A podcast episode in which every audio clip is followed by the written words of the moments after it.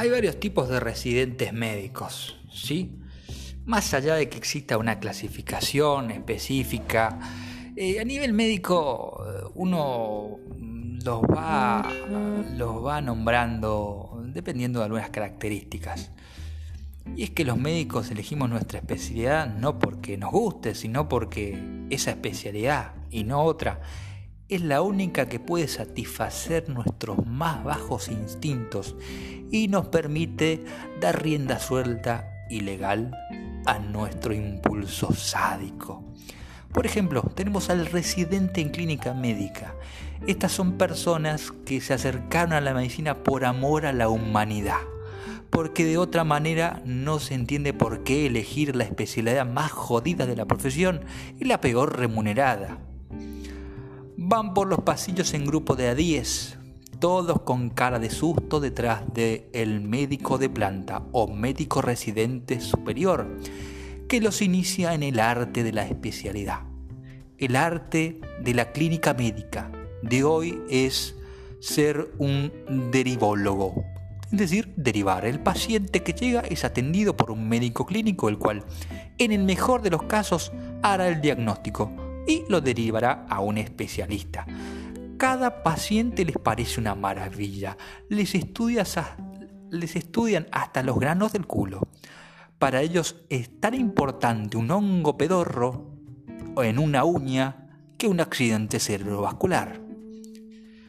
Si por ello fuera, el paciente se quedaría a vivir en la sala de internación, no importa si entró por una neumonía severa o por caspa. Ellos solicitan hemograma, ionograma, urea, creatinina, glucemia, hepatograma, coagulograma, lipidograma, espermograma, paniculograma, virología para PCR, resonancia magnética nuclear de encéfalo, potenciales evocados, cultivo, hemocultivo, cultivos de puto, cultivo de, mm, o sea, coprocultivo, cultivo de mierda, eh, eh, de mugre, de la infraunguial, una una batería de test que de no ser frenados a tiempo por descompensación del paciente o porque solicitan el alta voluntaria los mismos pacientes, haría colapsar la economía de cualquier hospital o sistema de salud.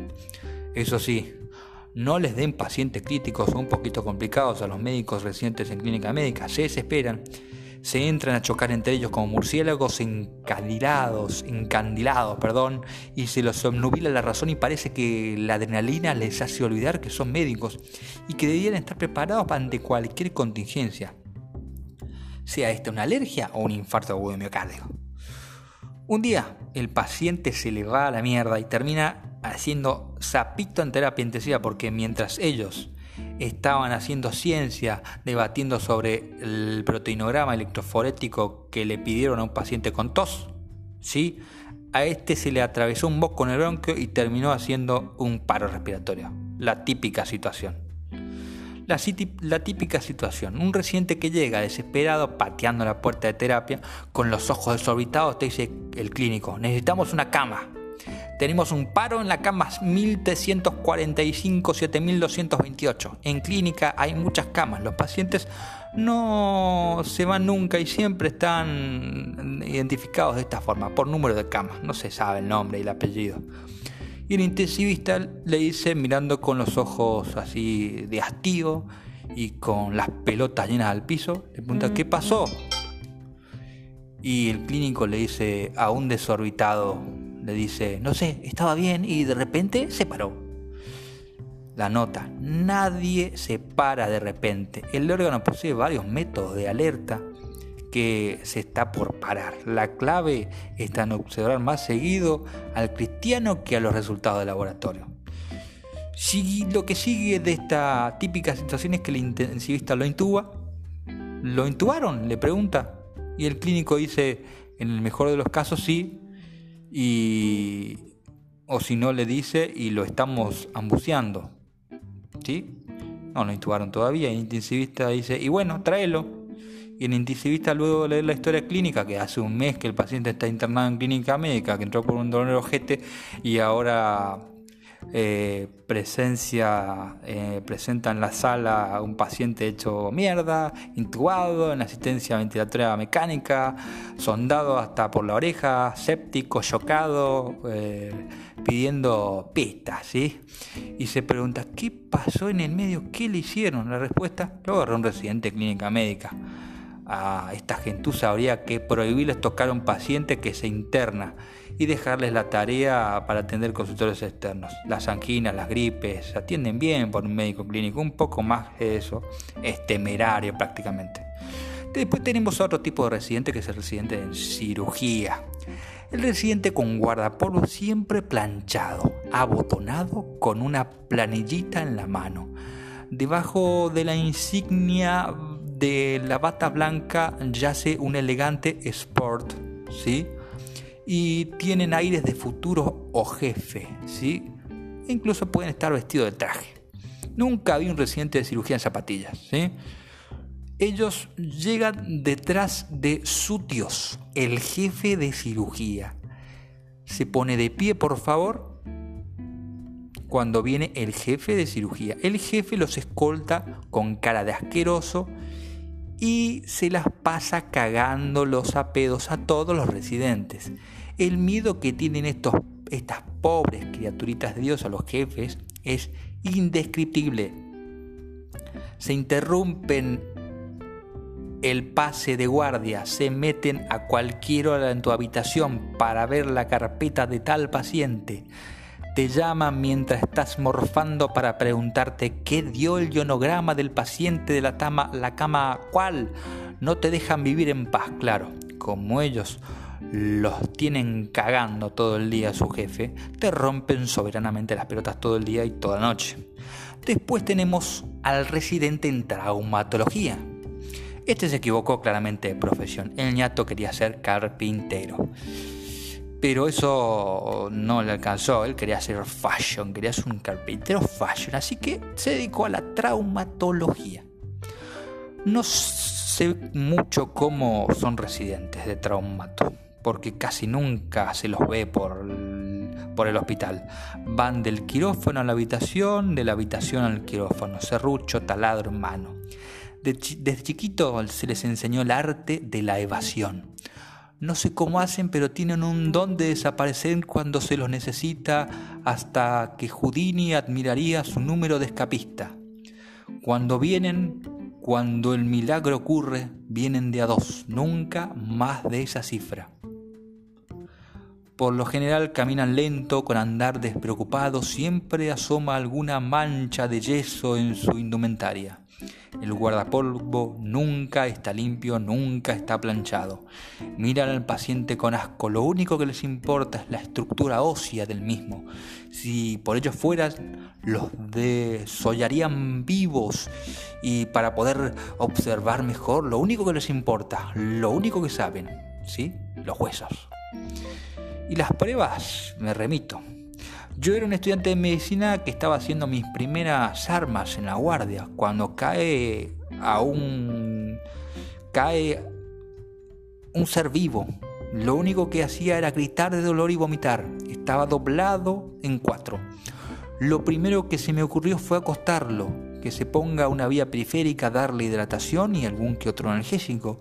Después de algunas preguntas sospeché pancreatitis. Estaba solo como era apenas un estudiante de medicina, me pareció que lo más aceptable era preguntarle a los médicos. Salí corriendo a buscar uno, lo encontré. Yo le digo, doctor, doctor, NASA tengo un paciente que está mal, dolor abdominal, vómitos, antecedentes de cálculos biliares, anoche comí una comida gasosa, ¿podría venir a ver si es o no una pancreatitis? Y el doctor me pregunta, yo qué sé, soy traumatólogo. A confesión de parte, relevo de pruebas, señor juez. Después tenemos a los y las residentes de ginecobstetricia. La mayoría son mujeres. Ergo, un despelote mundial, ¿sí? Estas chicas son casi inconfundibles. Siempre arregladitas, peinaditas, maquilladas con aritos pequeños y huelen a perfume. Las manos delicadas, andar elegante y la típica vocecita aguda pero no chillona que es ideal para sentirse calmado cuando uno está haciendo más fuerza que un levantador de pesas y grita como un chancho mientras intenta expulsar un crío por el canal anatómico estrecho. No tengo nada para despotricar, sorprender, sorprenderme, sorprenderse. Cuando las llamas vienen a estas chicas, cuando las necesitas para una consulta por un paciente, que ellas son capaces de llamarte desde sus casas para hacerse cargo incluso del problema del paciente. Les agradezco con el alma que no signifiquen un problema extra en mi vida. Con los demás ya tengo de sobra. Después tenemos a los residentes de terapia intensiva, donde incluye también a los de cardiología. Tienen un mal carácter por naturaleza. Nadie se precia de ser amable, cálido y social. Pueden aspirar a ser especialista en terapia intensiva. Nadie que se precie de ser amable, cálido y social es terapista, es especialista en terapia intensiva o cardiólogo impaciente por naturaleza. Cualquier médico que pueda esperar más de 15 minutos la llegada de una pizza solicitará por teléfono. No puede ser intensivista, tiene que llegar antes de los 15 minutos. El residente de terapia intensiva es un topo. Como vive dentro de la unidad cerrada, y no puede salir. Es el único que no tiene idea dónde está el laboratorio, ni cómo llegar a radiología o dónde está el laboratorio y rayos X, ¿sí? Si tiene que llevar a un paciente hasta el quirófano, agradece que el camillero tiene idea porque si no mm, se perdería del todo y no encontraría la salida y quedaría con el paciente en medio del pasillo. Solo conoce a sus colegas que visitan la terapia, no tiene idea de quiénes trabajan en el hospital, no sabe quién es el secretario de admisión, solo le conoce la voz, es un ermitaño. Y esta condición lo va aislando, más aún considerando que no puede hablar ni con sus pacientes. El 80% de estos pacientes está inconsciente e intubado. Para un intensivista no hay mayor dolor en los ojete que tener que hablar. Detesta a los familiares de los pacientes, detesta a los interlocutores, detesta a los que invadan la habitación, detesta a los que la llamen por teléfono, detesta las largas e interminables presentaciones de pacientes que le hacen los clínicos, detesta todo. Y desde el inicio, la primera fase en donde aprenden las tres palabras claves, no hay cama. La segunda, este paciente no tiene criterios para útil. La tercera frase, pero cómo rompen las pelotas. ¿eh? El residente en terapia vive a los altos. No para nunca. Parece que tienen cohete metido en el medio del culo. Caminan siempre rapidito, siempre andan dando órdenes. Todos poseen una excelente voz para gritar. Si no la atienden, en cuatro años la generan pero hay notables diferencias, diferencias entre un hombre terapista cardiólogo y un hombre mujer cardiólogo intensivista. El varón es sobrio, de pocas palabras. Mira a los residentes de otras especialidades por encima del hombro y son mucho más prolijos que las mujeres e incluso más femeninos. No arman quilombo. Las nenas, al contrario las nenas de esta especialidad, Agárrate Catalina. Ya son guarras desde la cuna. No se pintan, gracias a Dios si se peinan, viven de ambos, putean, se pelean con todo el mundo y si tienen que prenderle una piña a alguien, se la ponen. Que no ganen confianza porque son capaces de eructarte a la cara. No se hacen drama por el que dirán no tienen tiempo de histeriquear, son las únicas minas que pueden cagar en el baño ajeno sin problema. Y es más, tampoco hay drama en anunciar el evento había voz, pasa a no ser molestadas mientras se llevan para escribir la historia clínica al baño y no perder tiempo cagando. No conozco intensivista femenina que sea delicada. Ellas nunca están apuradas, van a los pedos, nunca se les murió un paciente, se les cagó muriendo, nunca están sobrecargadas de trabajo, están hasta las pelotas.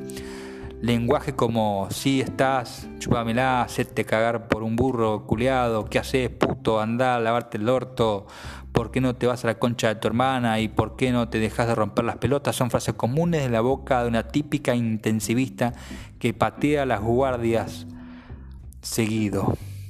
En terapia intensiva las únicas minas, las únicas mujeres, las únicos feministas son los machos. Residentes anestesiólogos Acá entramos en otra especialidad, pero preferiblemente a los residentes en pediatría. Si es mujer, es una lady. La minita porta un impecable atuendo, habla con voz de Sokolinsky, lleva un típico mini estetoscopio con un osito prendido de la manguerita. Usa ambos de colores claros, con guardas rosaditas, florcitas, pajaritos y abejitas. Un primor, parecen una maestra jardinera. Habla despacito, no se altera, siempre sonriente y con una frasecita sí mamita, graba a grabada a fuego y, y, que la repite hasta para pedirse un sándwich de salami y queso. Sí mamita, sí mamita. Y el varón es bien aputosado, ¿sí? Si no es puto directamente. Peinadito, el cabello parece que se corta todos los días en la peluquería, un ambo impecable, su mini estetoscopio sin osito esta vez, voz de puto, gesto de puto, hasta se sienta como un puto. Hombre fino, delicadísimo, pulcro, más que afeitado parece depilado y siempre huele a colonia. No es médico, es un modelito de pasarela. No todos son putos, pero parecen.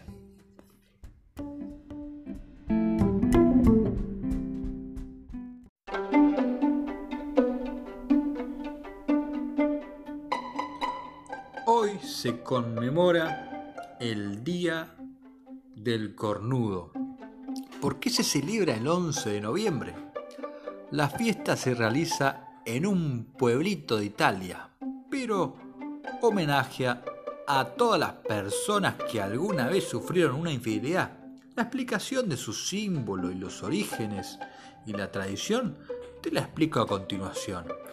Afortunadamente o no, todos los desafortunados en el amor pueden encontrarse una fiesta consuelo de la tradición. Nadie recuerda por qué Roca Canterano, un pueblo cerca de Roma, decidió organizar la festa di cornuti. Festa dei cornuti. Pero lo importante es que se anima y se celebra a los que han sido tildados como cornudos alguna vez en su vida.